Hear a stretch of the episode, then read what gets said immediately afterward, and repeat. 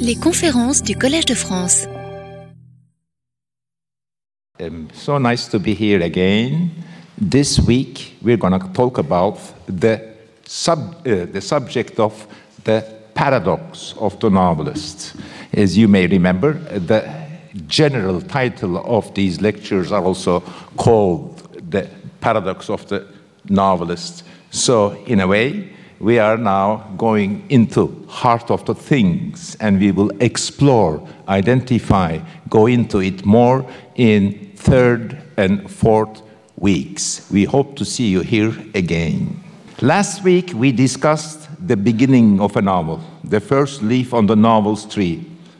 This initial seed is something writers and readers alike have always enjoyed contemplating and william faulkner called it a picture an idea, a memory. Remember?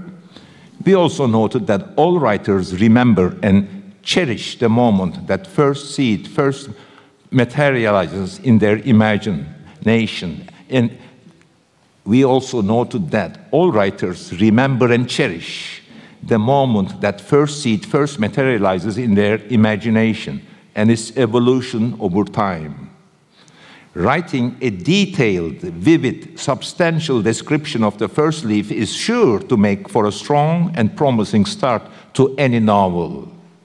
But we still have a long way to go before we can complete the broad, rich, and complex novel we are aspiring to write. I'll admit that my hope is for these lectures to achieve the tone of a conversation with a novelist who is gearing up to write a deep and complicated novel and whose mind is full of leaves and ideas for it. The aim is, the aim is to think.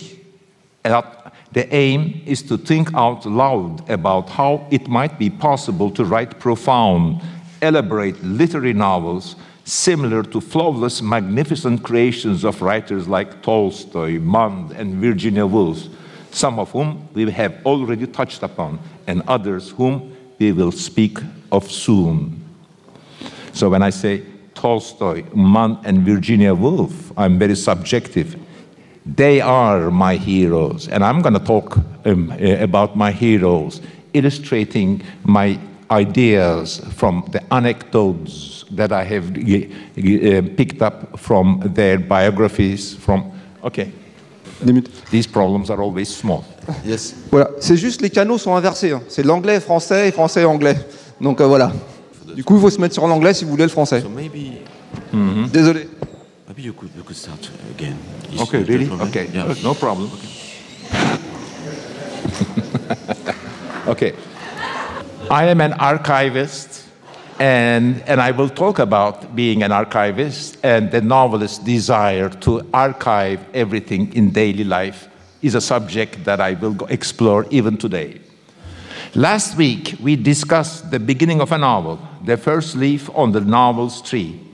The initial seed is something writers and readers alike have always contemplating, and William Faulkner called it a picture, an idea, a memory.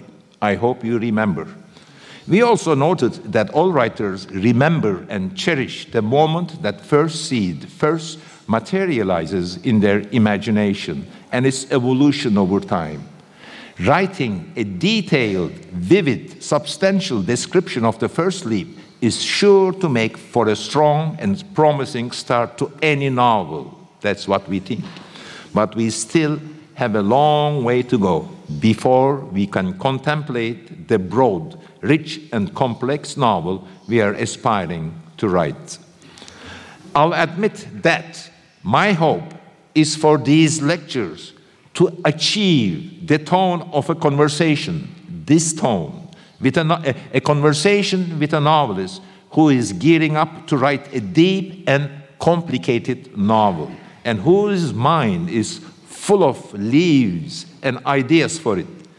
The aim is to think out loud about how it might be possible to write profound, elaborate literary novels similar to flawless, magnificent creations of writers like Tolstoy, Mann, Thomas Mann, and Virginia Woolf, some of whom we have already touched upon, and others whom we will speak of soon. Faulkner reminded us that the first seed is not just a picture, but an idea too. We link this remark to the many disconsolate Madame Bovarys around the world, whose stories of marital infidelity vary according to the norms of the countries, their country's culture. The relationship between those crucial components, the first picture and the first idea, is not just the subject of today's lecture, but also forms the thematic foundation of all of four of these lectures the first picture and the first idea, or the tension between the picture and the idea in the novelist's mind point us to the deepest paradox that characterizes the art of the novel. This is what we might call the paradox of the novelist. If a novelist attempts to write a novel based solely on an idea, their book will be quickly lose that element of plausibility which comes from lived experience. Indeed, what makes novels readable are those true details taken directly from life itself. This also explains why, whenever the well meaning reader comes across a particularly affecting passage, they will inevitably wonder how much of the, what they are reading is derived from the author's own experience and how much of it is made up with imagination. If a novelist tries instead to write a novel based solely on a picture, that is to say, on authentic, believable, lucidly imagined, and genuinely lived experiences, their novels will lack a sense of cohesion, of plot and meaning, because life has no meaning except the joy of living it, experiencing it. In fact, as soon as a novelist begins to feel the absence of what we've been calling the idea, they will struggle to come up with the leaves as powerful as the first few vibrant, colorful examples they committed to paper. In summary, when a novelist persists in writing their books as if it were beautifully imagined painting based only on things they have seen, things they have experienced firsthand, their creation will fall short in the realm of ideas or from a structural and compositional perspective. This tends to happen with novels based on autobiographical elements. If I were in a class teaching and a seminar, I would accept, please give an example, please give an example, please give an example in your imagination. As for novels, fueled solely by an idea, by the example set by their predecessors, or by an ethical and political energy, most will end up feeling too educational, too didactic, and inevitably result in disappointment. We might conclude that novelists should be able to solve this dilemma by taking advantage of both sources image and idea, lived experience and form in equal measure. My own experience as a novelist tells me that this can only happen if the author could somehow picture the whole novel, every leaf and branch, as well as the trunk, at once. But novels, particularly the rich, intricate, beautifully imagined literary novels, which we have set as our target, for these lectures, Uh, uh, which we have set as our target for these lectures, are creations that take a long time to write, composed of their authors constantly changing thoughts about both the picture and the idea, as well as of the contradictions they keep encountering in this regard. One extraordinary exception to what I have just suggested, now I am inserting a little um, um, something that doesn't fit my theory. One extraordinary exception to what I have suggested and to my view that the creation of a great novel is a slow process involving multiple rewrites is Stendhal's novel, The Charterhouse of Parma. As many biographers are fond of repeating, and as readers interested in the curiosities of the history of the novel will already know, Stendhal wrote The Charterhouse of Parma in exactly 52 days from 4th of November to, uh, to 26th of December in 1838. Many authors who were influenced by this great novel and considered a good example to follow, writers ranging from Balzac, who wrote a long essay about Stendhal's novel, to Tolstoy and to Henry James, must have, just like me, have wondered enviously how it had been possible for their colleague, for Stendhal, to write so great and wonderful a 500 page novel in such a short time. Maybe he was not telling us the truth, you know. The only explanation I can muster is to point at the writer's exquisite talent or to suggest that some kind of miracle must have occurred, and neither of these interpretations would undermine my reasoning for, uh, so far.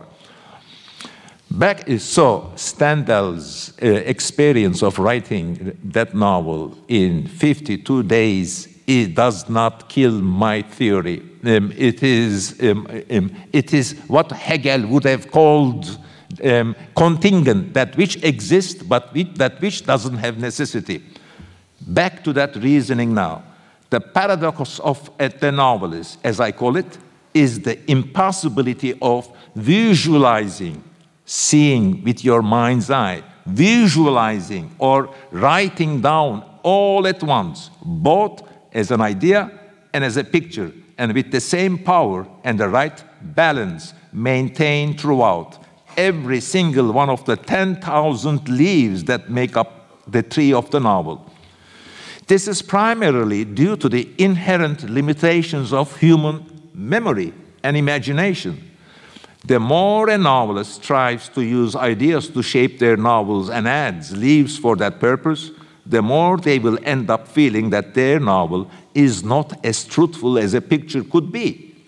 Conversely, the more the more sentences they write that read like a picture solely based on pure experience, the more they will feel that their, their novel lacks something in terms of structure and ideas. Ultimately, it is impossible to imagine a novel and all of its leaves both as a picture and an, as an idea right from the start. We have arrived then at the subject of the novel and the memory. Before we delve further into this topic, I'm, particular, I'm particularly fond of, let me ask you this.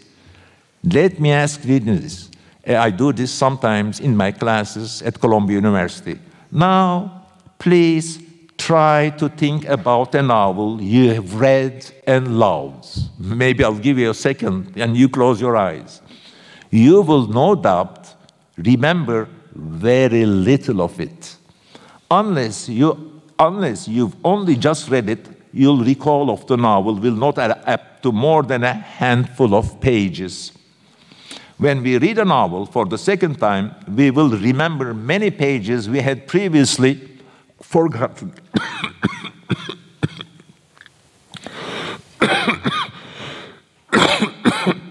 I'm sorry for, forgotten, and we might not derive the same enjoyment from certain passages as we had the first time round.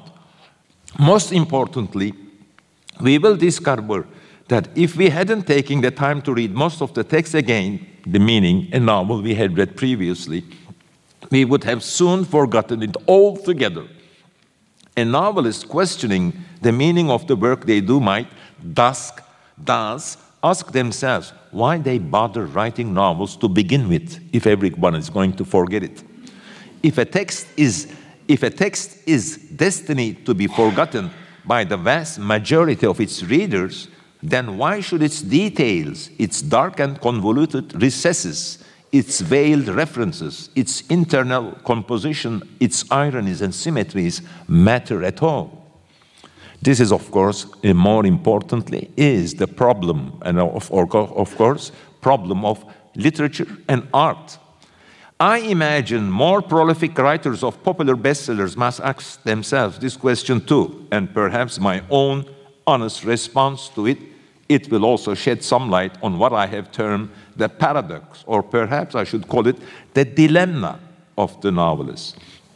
Let's simplify the matter by separating what I will call the function of the literary novel and its effect upon the reader into two components.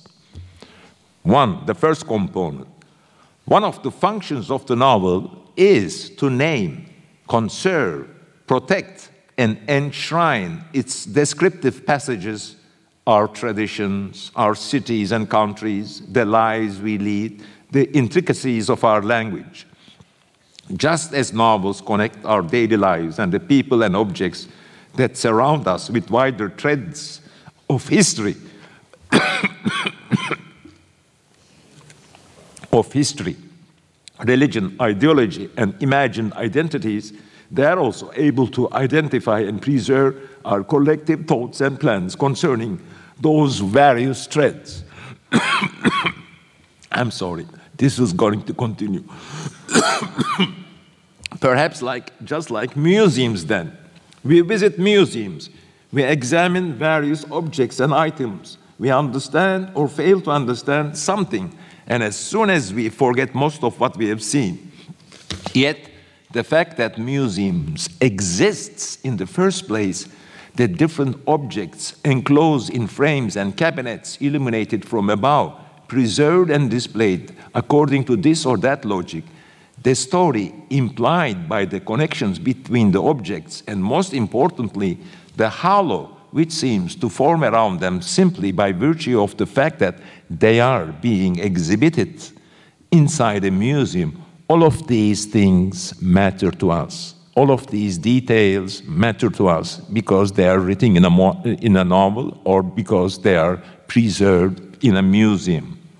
Though we might not visit often, the knowledge that the museum continues to be there plays an important role in our emotional landscape. Literary writers are particularly attentive to this museum like quality in the novel and draw warmth and inspiration from it. the tendency I have noticed in many modernist authors to make lists and inventories, to divulge encyclopedic levels of knowledge, to delve into strange and lesser known subjects, to go off and on tangents, and to tell just one more story or describe just one more detail can indeed be attributed to the novel form's function as a sort of museum. I wrote articles about novels and museums, so I'm going to this direction now, but I'll stop. These various minutiae, ardently and painstakingly gathered, are usually forgotten by the reader you know, all of these details reader rarely remembers. Or if it's a panorama of immense, gigantic details, we remember one or two. But like craftsmen passionate about their craft, novelists refuse to give any of these details, subplots, and descriptions up. Not because they expect readers to remember them, I'm implying that we wrote, I write novels. I give lists like all many novelists, modernist novelists, but I expect that you don't remember all of them. Not because they expect readers to remember them, but they are convinced, like the curators of a museum, museum exhibit, that these things belong there inside the text of their novel. In other words, we write novels not just so that they can be read, but also in order to put dreams and objects into words and thus to preserve them for posterity. And we do this despite knowing that at times all those details and all those descriptive, passages will make our book more difficult to read. In this context, the novelist is just like a museum curator, conserving for posterity the pictures in their mind. This desire to pin down and conserve the details of daily life also belongs in that category which Faulkner refers to as the idea. now, the second group.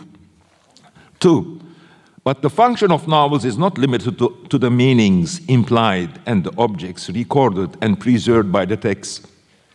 There is also reading pleasure they bring and the emotions they evoke. To think more clearly about this subject, we must separate the text of a novel from the emotions it engenders.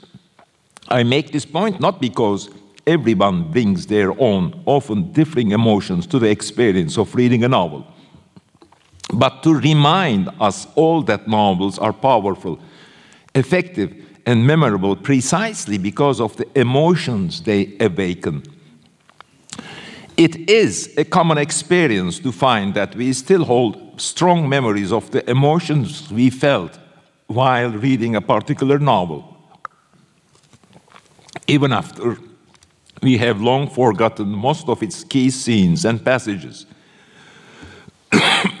even when we read a novel for the second time, what tends to impress us most is not the text itself, but those same emotions we experienced the first time round. We read our favorite novels again because we want to return to those emotions. We also find it difficult to finish a novel that rouses no emotions in us at all. what I do learn from the emotions I feel when I'm reading a book, no matter how many candid warnings the author may have given us that the text we are reading is merely a novel, and, mo- and most novelists won't even bother to be so honest, the reader will still, will, the reader will still find themselves identifying with particular characters, growing angry with or angry with or feeling distant from others and noting similarities between some of the characters and the people they know in real life. Mostly, though, the reader will find that they cannot help feeling genuinely invested in the joys, the sorrows, the solitudes, and the love affairs of the novel's characters. the reader will develop these feelings despite never losing sight of the fact that the text they are holding is a novel, a work of fiction. And eventually, they will begin to experience the world of the novel as a second world, more colorful and more meaningful than their own, or at any rate, as a cleverer and more complicated version.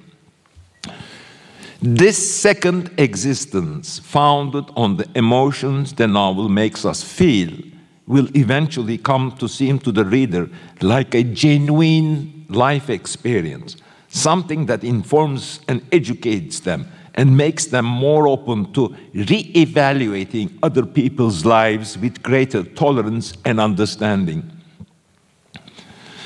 By providing readers with the opportunity to compare their own lives and emotions to the lives and emotions of others, the novel will also create the sense that it's offering us a fragment of life itself, a feeling which can at once excite and fatigue the reader. The novel's greatest gift to the general reader lies not in literary value, the complexity, the richness of its text, but precisely in all of the sensations it evokes.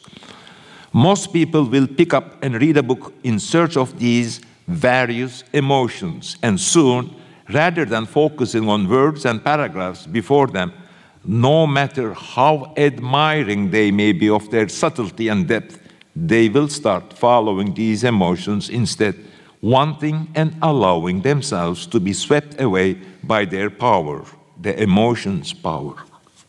The writer's task is not just to create a text that will awe us with both how realistic, beautiful, and believable, believable it is, but also to ensure us, they ensure as they devise each new leaf on the novel's tree, that they examine the sensations these might evoke in the reader, and so arrange them in the manner of an orchestral composer, placing one theme after another into a meaningful sequence, taking particular care of those moments of transition when emotions begin to soar or to change color and predicting their reader's emotional reaction so as to tweak the structure of their text accordingly.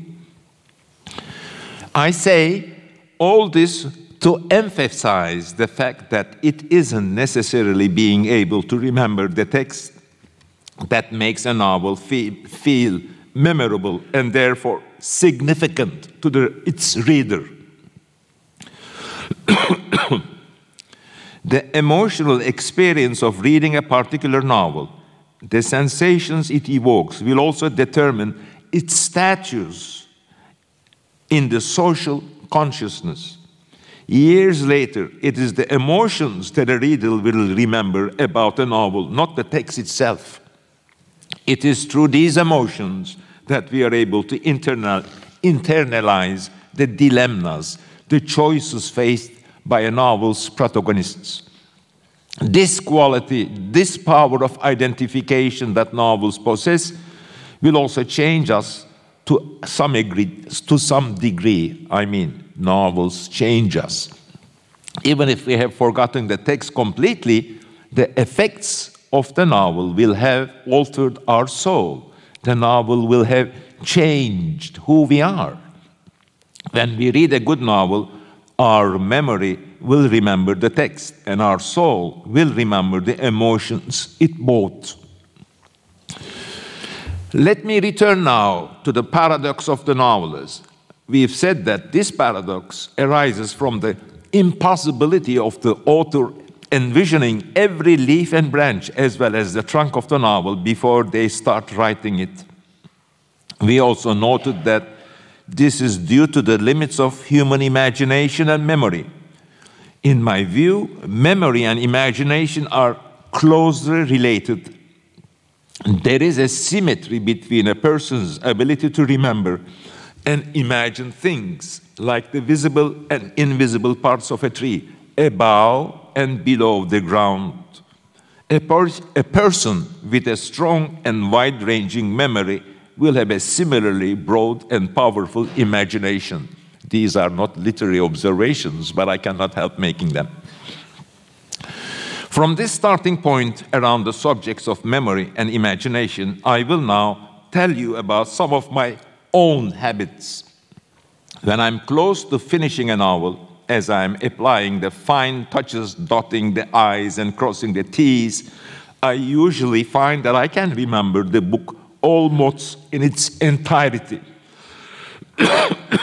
Like many other writers, when my publisher or my editor hands me a copy of my new novel, hot off the press, and before it has even gone to bookshops, I leaf quickly through the pages of this object over which I have labored so for I have labored for so many years and breathed in the scent, the, um, the scent of ink and paper.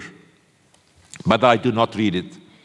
Even a small typing error that's somehow been overlooked, remember, my books are published in Turkish first, can be enough to sour my mood. Or a new idea or fresh impulse might come upon me as I turn these or turn the pages, and I might find myself filled with regret and thinking, I wish I'd written that passage like this instead. Many a passionate literary novelist has been overcome with, with regret as they browse the pages of their old books.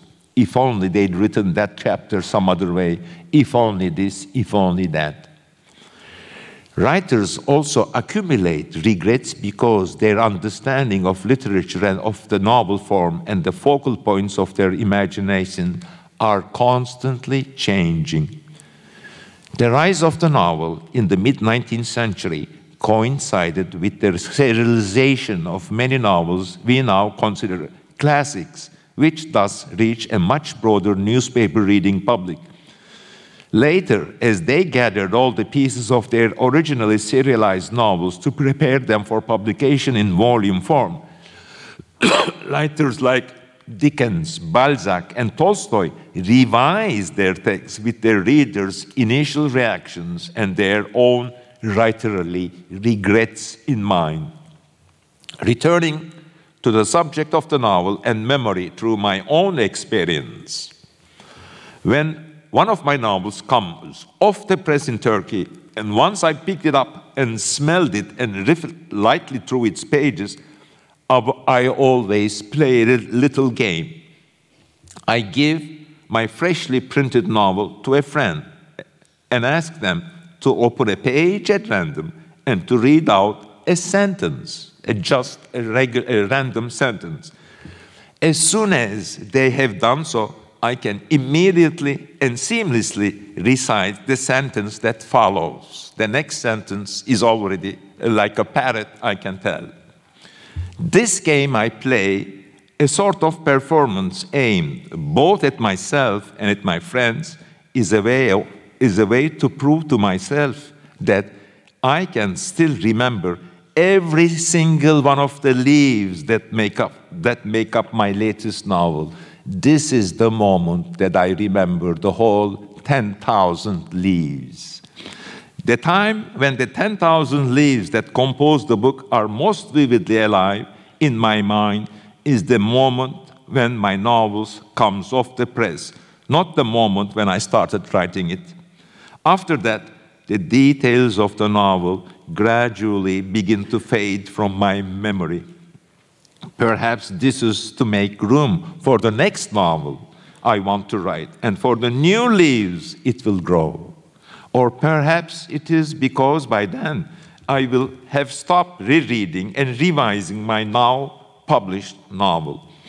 But it is also partly because, like most of my novels, the text is a reminder of my own regrets, my grimmest memories, and the more, more painful moments of my life. And I know that the best thing to do is to try and forget it entirely I will remember my novel once more when I'm going over the draft of its English language translation one or two years after its publication in Turkey. The English translations of my novels are the only ones I am able to review. but when I'm reading my book in this other language and going through the next sentence, the text sentence by sentence, I don't find myself regretfully wishing that I'd written this or that bit a bit differently. My mind is preoccupied with other matters. I ponder the choice of words, I mean the English, the tone, the texture of the translation, trying anxiously to work out whether the rhyme and the music of the prose feel right, and all of this for very little gain.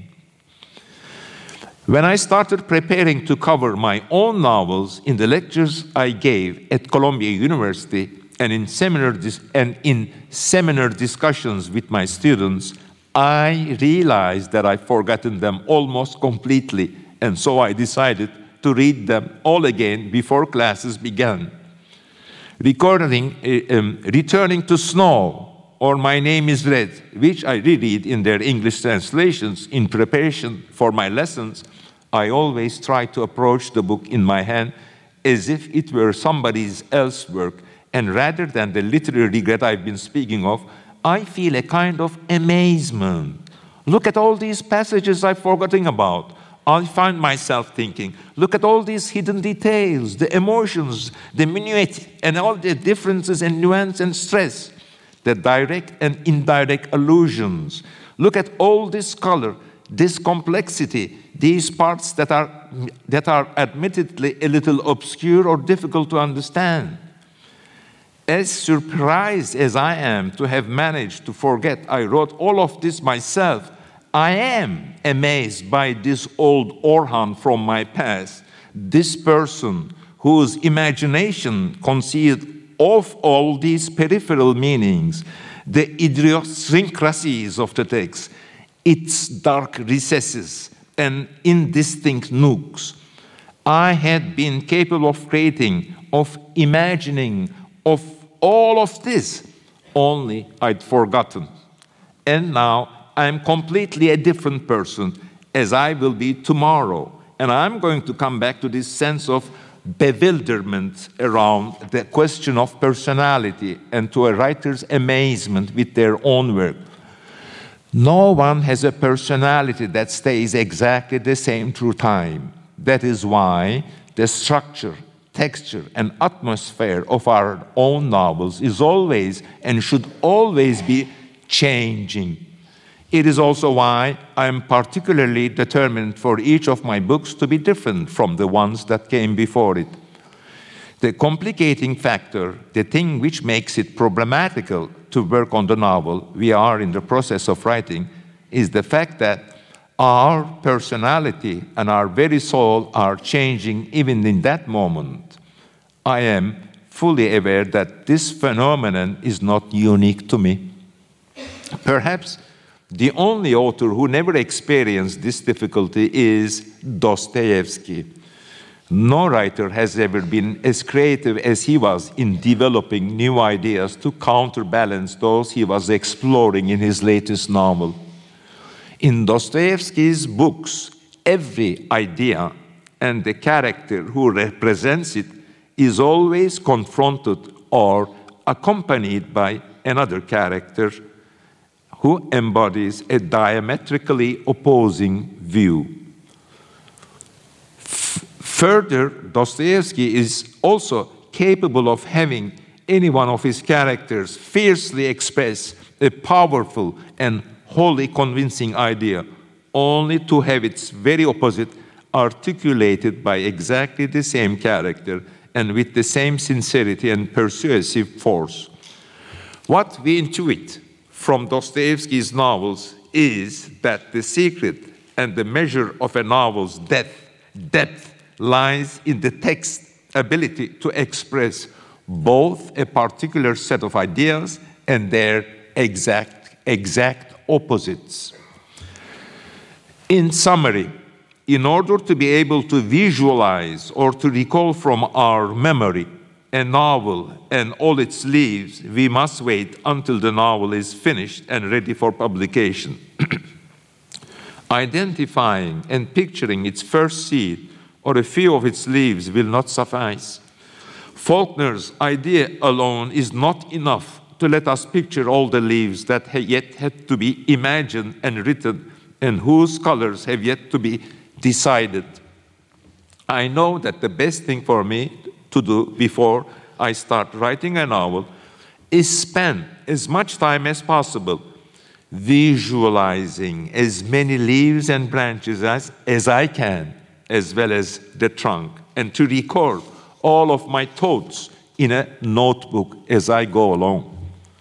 Remember that even the greatest writers have drawers full of novels with their, er, with their um, starting again, Remember that even the greatest writers have drawers full of novels with their early leaves beautifully described and dreamed up in all their cover, colorful glory, but which nonetheless remain unfinished. I'll give examples now.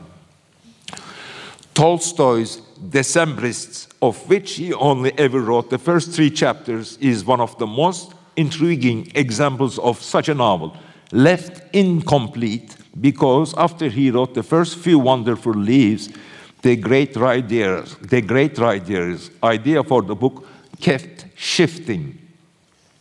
Over the course of his long life, Tolstoy made three attempts to write this novel, The Decembrists, uh, but every single time he failed to complete it. In, in an 1861 letter to Herzen, primarily on the subject of the latest issue of the journal, the Polar Star, which is politics, which Herzen, Herzen published in exile in England. Tolstoy mentions his unfinished novels in a very shy way, by the way. You can't imagine how interesting I found all the information about this Decembrist in the Polar Star. He is first flattering Herzen, some 20 years older than him. About four months ago, Tolstoy writes, uh, uh, I began a novel, the hero of which is to be a Decembrist returning from exile. I wanted to have a talk with you about it. They were together in London at the same time, but I didn't manage it, manage to do. Tolstoy was shy. My Decembrist used to be an enthusiast, a mystic, a Christian, returning to Russia in 1856 with his wife and his son and daughter, and applying his stern and somewhat idealized views to the new Russia, post Crimean Russia, where serfdom was nearing its end. Please tell, please tell me what you think about propriety and opportunishness of such a subject. He is, the poor Tolstoy is asking advice from Herzen. Turgenev, says Tolstoy, to whom I read the beginning, because he is at the beginning, he only lost three leaves, like the first chapters. Tolstoy proudly writes to Herzen. I will pause this train of thought for a moment to share a piece of craftsman-like advice on how to write a novel. One of the smartest things you can do as an aspiring novelist is to read your favorite novelist detailed biographies, autobiographies, and correspondence. Scholarly essays that look closely, chapter by chapter, at the innumerable changes and indecisions that mark the writing of many great novels also have much to teach the young novelist. Turgenev was indeed correct. The first three chapters of the Decembrists contain all the plot elements, the texture, the texture, the depth of a masterly written Tolstoy novel. Just as in War and Peace, Tolstoy begins with sweeping historical events and a general portrait of the nation, uh, uh and a general portrait of the nation, to then, uh, to then plunge at greater speed into the daily life with all its colors, its vividness, its vitality of a family returning from exile. Let me add, Tolstoy is the master of going from the general picture to the tiniest detail. The reader immediately notices the author's miraculous talent, the ease with which he brings together his two fundamental themes history and family happiness. Reading about the Decembrist protagonist returning from a 30 year exile and settling into a Moscow hotel run by a Frenchman, we realize that Tolstoy would have created something brilliant no matter what historical subject he decided to turn his hand to. Just as Nabokov observed in Tolstoy's novels, we notice the unique use of time which characterizes his narration, slow moving yet bright and vibrant in its forward flow. We feel the pace of the plot, a unique sense of time, and prepare ourselves for that sense of time. Some readers might even wish, as I do, that the novel had never ended. But after writing these first few leaves, only three chapters, Tolstoy abandoned it. He never finished the novel, only three chapters. The reason was that in the end, he decided that Napoleon's Russian campaign and the Russian people's resistance to his advance was a broader and more appealing subject than the story of the Decembrists. And after conducting some research on the matter, he began two years later to write War and Peace. I would like to introduce another topic that I've been reminded of by this letter to Herzen that Tolstoy sent from Brussels in March 1861. At one point, Tolstoy attempts to refute a charge Herzen, Herzen brought against him in his previous missive. Now I quote Tolstoy, and he is a bit touchy. You tell me I do not know Russia at all, writes Tolstoy touchily. But I know my own Russia. I know the people of Russia, and I observe them through my own lens. Novelists' tendency to look at events through their point of view, painting their own subjective pictures and creating their own leaves, has always drawn criticism from those who view novels from the perspective of an idea, from politicians and journalists whose focus is on all the latest political developments. This question is a subcategory of what I have termed the paradox of the novelist. Usually, the more a novelist behaves as an artist, the more, the more criticism they will draw for misrepresenting the general picture, the idea, the ideology. Yet it is, yet it is precisely because their approach is personal, precisely because they behave as artists, that their ideas come to matter at all. Because he's a successful, they ask him political questions, and because he gives artistic answers, they criticize the dilemma, the dilemma of the artist in public scene. Tolstoy would make two further attempts at writing The Decembrists, and in 1878, after he finished and published Anna Karenina, and one in 1901 every time the importance of the subject would cause him to hesitate. This feeling was exacerbated and by the fact that he could never find the materials he needed in the state archives or in old court records. Tolstoy read, used to read old court records and state archives to write novels. It's a very common occurrence for authors to write the first few leaves of a book or more only to later modify their idea due to, due to concerns about source material, subject, and structure. Many writers will also change their minds about the novel they are in the process of writing because their state of mind, their personality, or their views on life have changed in the meantime. This does not necessarily mean they will abandon their novels every time, as Tolstoy did with Decembrists. Often, a novel we change along with the changing idea. I'll give an example from one of my own novels. In 2014, I published A Strangeness in My Mind. It took me five years to write this book.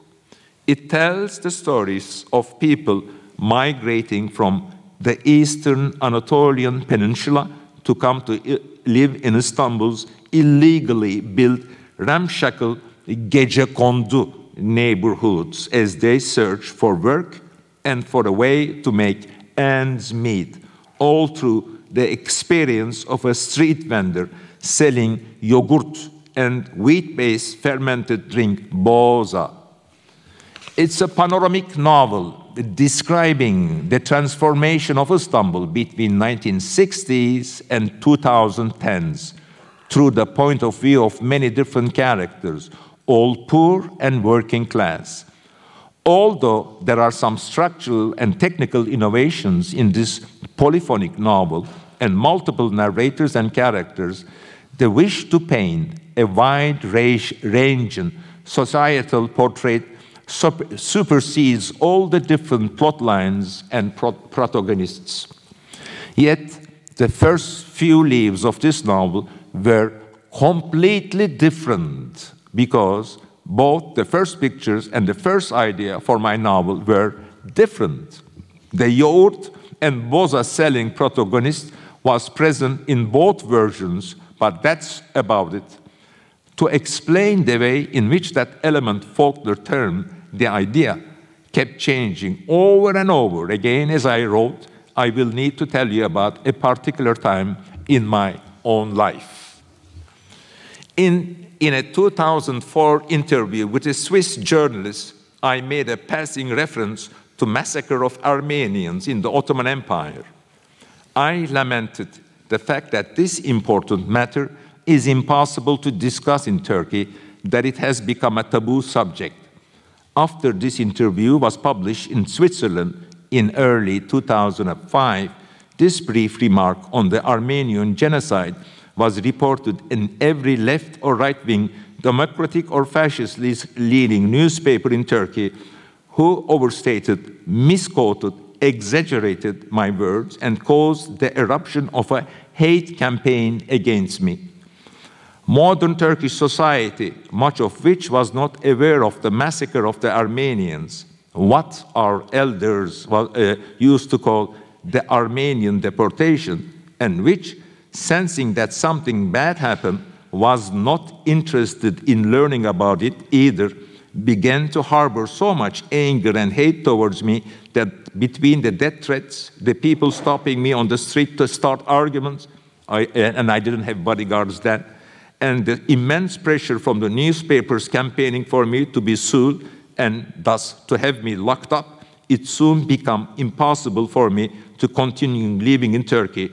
So I went to New York and took refuge at Columbia University, where I had some connections. As soon as I arrived in New York, I started dreaming of the day I would be able to go back to Turkey and the way my, my way of life used to be.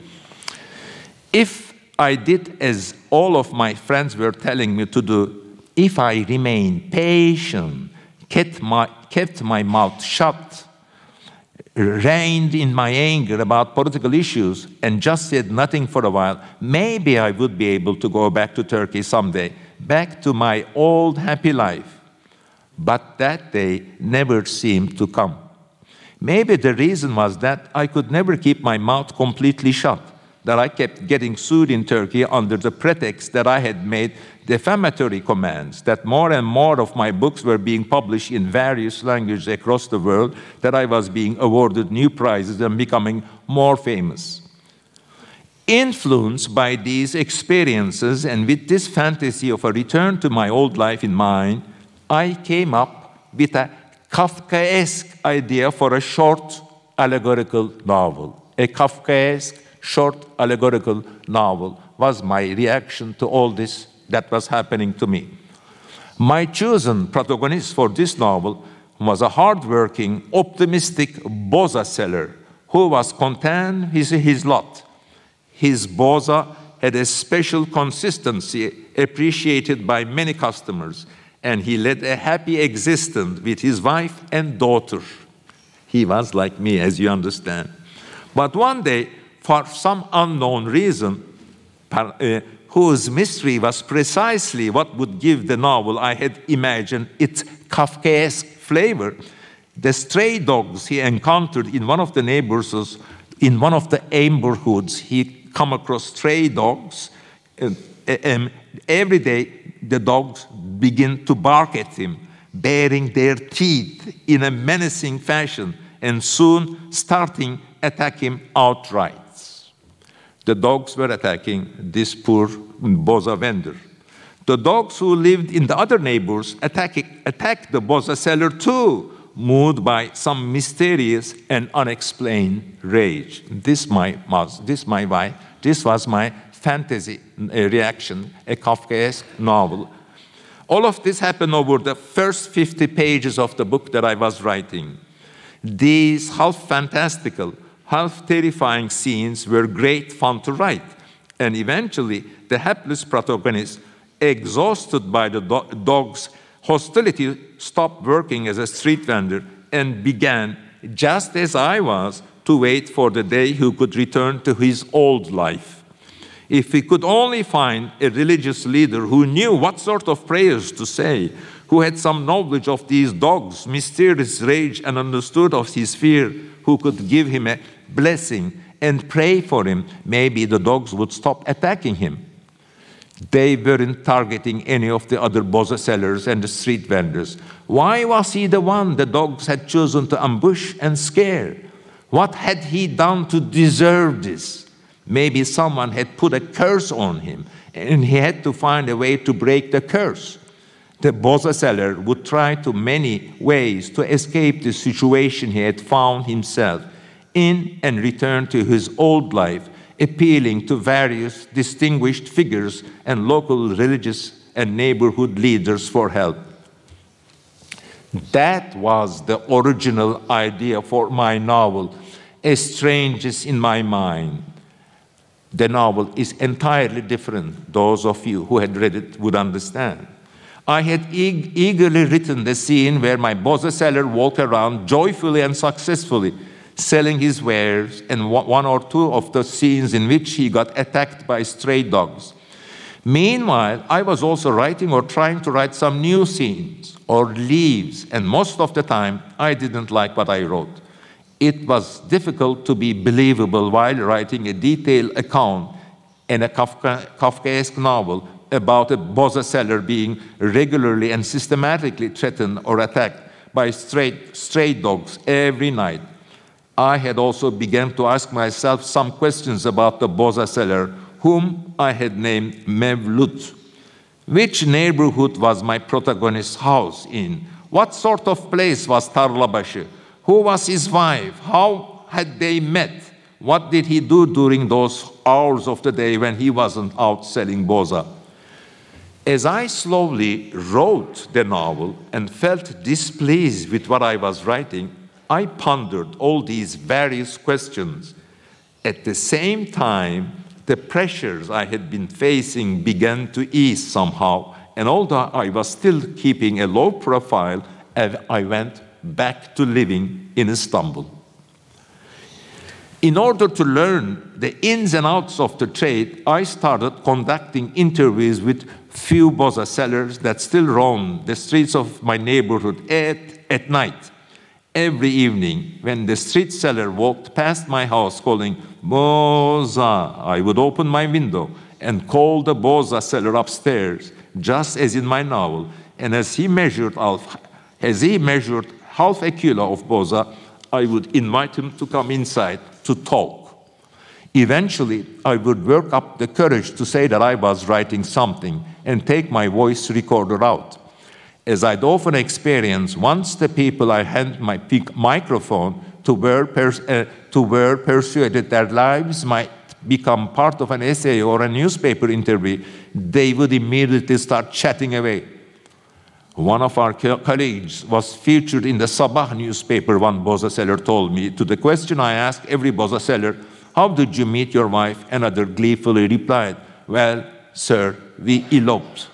With these words and with his pride, he wasn't just informing me that he hadn't had an arranged marriage, but effectively declaring that he and his wife had done things differently from what his family, their elders, and the whole of society had expected of them. This story ended up playing a central role in my novel. I even went to the villages around Beyşehir where all the boza and yogurt sellers who migrate to Istanbul come from and sought and retired yogurt sellers for interviews. Every new detail I discovered, I immediately incorporated into my plot. At that stage, all of it seemed interesting and wonderful to me. Eventually, the stories I heard in my interviews with these boza and yogurt sellers about Istanbul's first gecekondu neighborhoods, the ordeals the hawkers had to face, the unimaginable lengths to which impoverished migrants migrants had to go in order to survive in the city, the tough lives of street vendors toiling away to stay alive and provide for their families, all began to seem more important than more important than my own fears and political headaches could ever be. Despite my political anxieties, the death threats, and the endless stream of hate directed at me, my life was much more comfortable that, than theirs. Or perhaps I'd got used to my political trouble, problems and to the death threats. I had bodyguards in Istanbul now, and whenever I ventured to the city's distant neighborhoods to research my novel, those bodyguards came with me.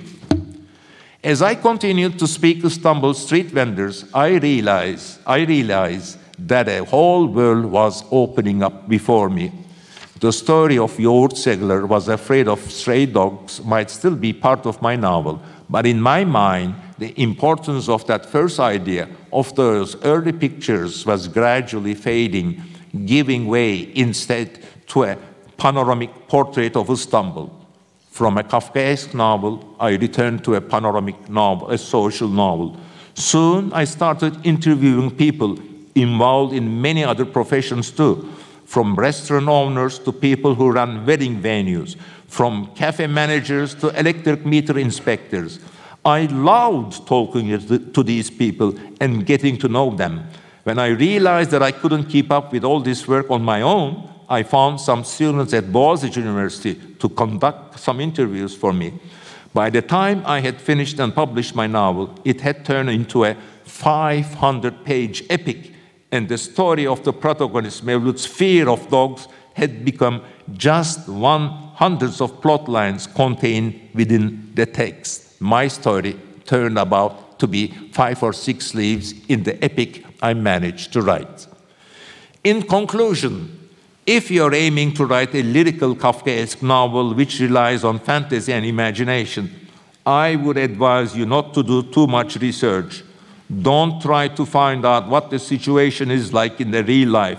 What would really happen if the family of a cockroach started hurling apples at it? My second piece of advice is something we can learn from Tolstoy's unfinished novel, The Decembrists.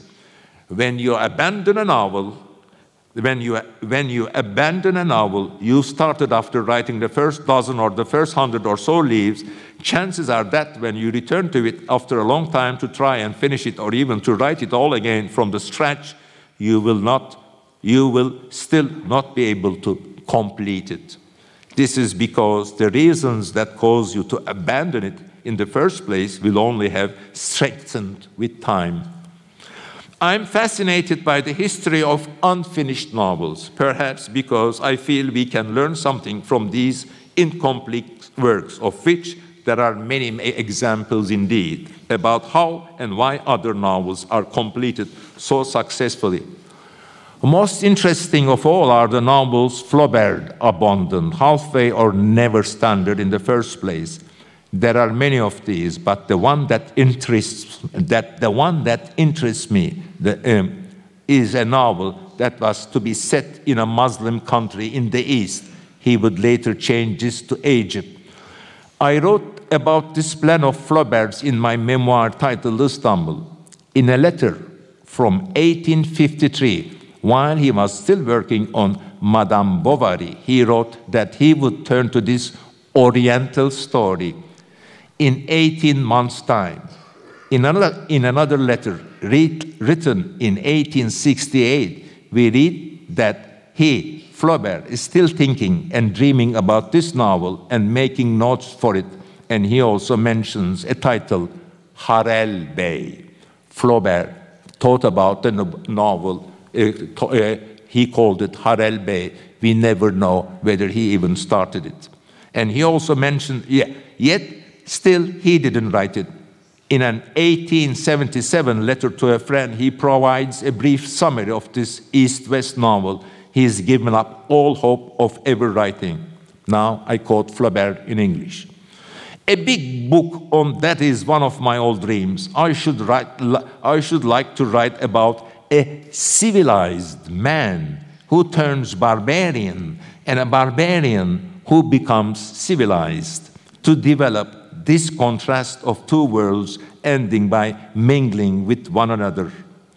Sometimes I feel that Flaubert's summary of this novel he dreamed about serves not only as an excellent synopsis of my own novel, The White Castle, but could also be said to express the spirit of every single of my own novels. Of course, I would, I would never use some of the inappropriate terms you know, he said barbarian, that Flaubert uses. But I have often wondered what sort of a book would have come out if Flaubert had gone ahead and written Harel Bey. For another novelist to be able to picture this, they would have to identify with Flaubert himself, just as they identify with characters in their own novels.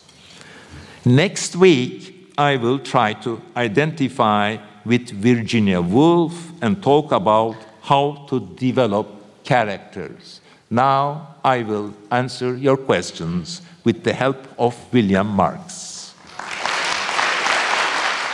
Retrouvez tous les contenus du Collège de France sur www.college-de-france.fr.